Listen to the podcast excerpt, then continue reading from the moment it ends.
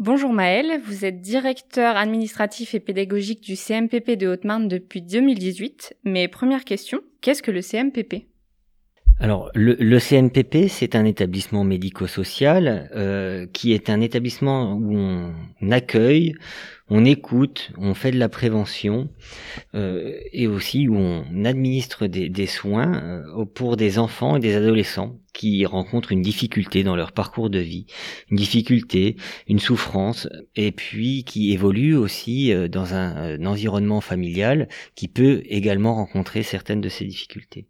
Ces difficultés d'ailleurs, donc elles peuvent être personnelles, elles peuvent être aussi d'ordre de la communication, du comportement, de difficultés éducatives, mais aussi des difficultés d'apprentissage. Et ces difficultés, elles peuvent apparaître à la fois en classe ou à la fois aussi en, dans un milieu familial. Ces difficultés, toujours, elles peuvent être isolées, mais elles peuvent être aussi et bien souvent très intriquées. La prise en charge au CMPP s'effectue sous forme ambulatoire, c'est-à-dire que euh, les familles, les enfants viennent sur rendez-vous. Ils vont dans une salle d'attente et ils ont rendez-vous avec un des professionnels du CMPP impliqués dans leur projet de soins. En Haute-Marne, le CMPP est présent sur trois villes. Il y a un seul CMPP, mais il est présent sur les villes de Saint-Dizier, Langres et Chaumont. L'équipe est composée d'à peu près 40 professionnels en tout pour une file active, c'est-à-dire un nombre de dossiers actifs par année euh, d'environ 1200. 1200 enfants pour à peu près 16 000 séances réalisées, c'est-à-dire 16 000 temps de rencontres organisés soit en présence de l'enfant, soit en présence de la famille.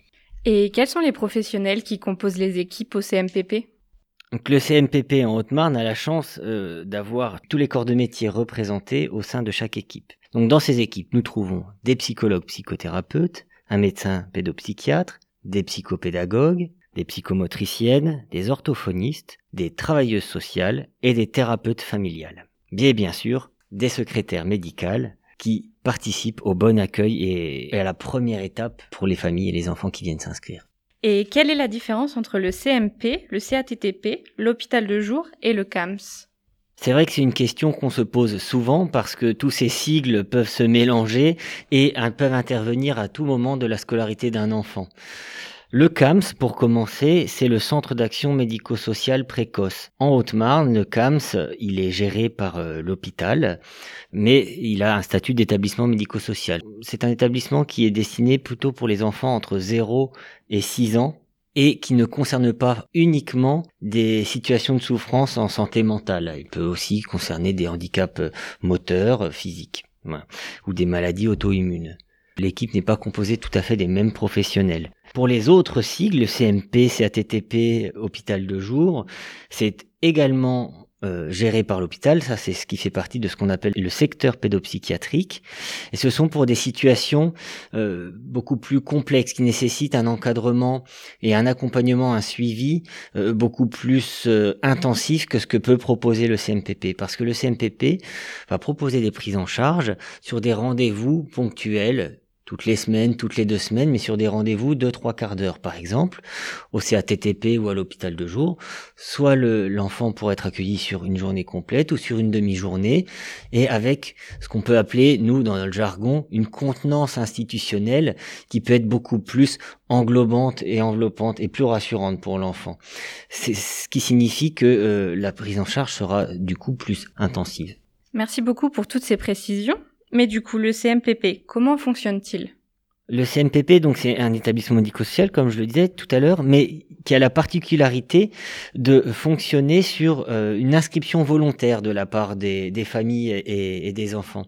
Il n'y a pas besoin d'avoir une notification euh, MDPH, il n'y a pas besoin d'avoir un reconnaissance handicap ou quoi que ce soit d'autre pour venir s'inscrire au CMPP. C'est vraiment un parent, euh, une famille euh, qui s'inquiète pour, euh, pour son enfant et qui appelle au secrétariat. Donc c'est aussi simple que prendre son téléphone ou se rendre sur place pour prendre rendez-vous. Il faut savoir que souvent, dans nos statistiques, ça, ce qui apparaît, c'est que la moitié des personnes qui s'inscrivent au CMPP le font sur conseil d'un professionnel de l'éducation nationale, psychologue scolaire, enseignant, assistante sociale, mais c'est vraiment 50%, ce qui souligne véritablement l'importance, l'épaisseur du lien entre, entre l'éducation nationale et le CMPP. Donc ça c'est une première chose, ça c'est une première étape, c'est de faire cette démarche de s'inscrire au CMPP.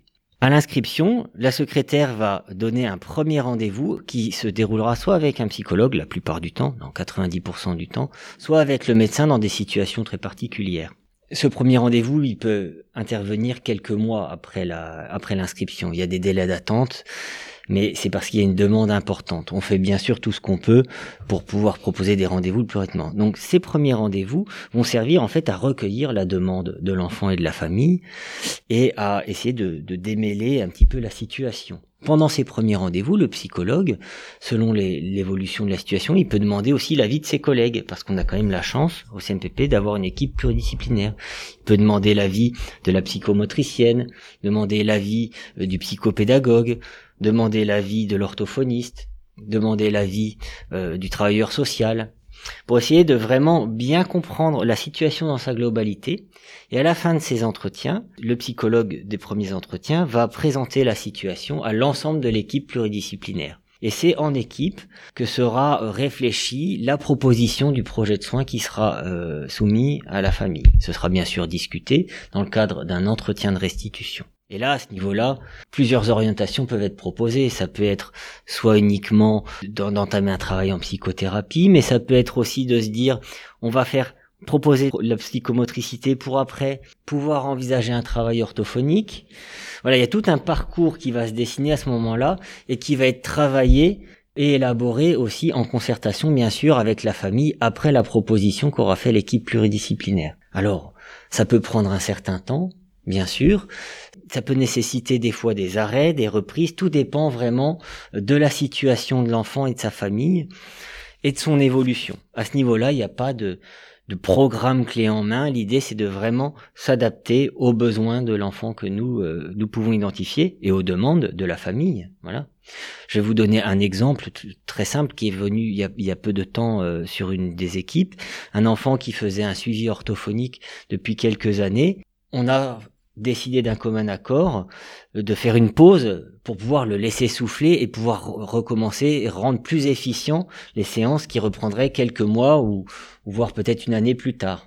Voilà, tout est une question de pouvoir s'adapter au rythme. Je pense que parmi les choses qu'il faut bien retenir au CMPP, c'est que euh, c'est un espace où on essaye de faire en sorte que l'enfant puisse euh, vraiment s'approprier un temps et on essaye de respecter un temps psychique pour que le travail qui est effectué avec l'enfant puisse être véritablement un travail de fond en essayant bien sûr de prendre en compte les différents temps scolaires, les différentes nécessités euh, familiales, toutes les sphères dans lesquelles peut évoluer l'enfant, mais on essaye tout de même de préserver cet espace pour l'enfant, du mieux possible en tout cas.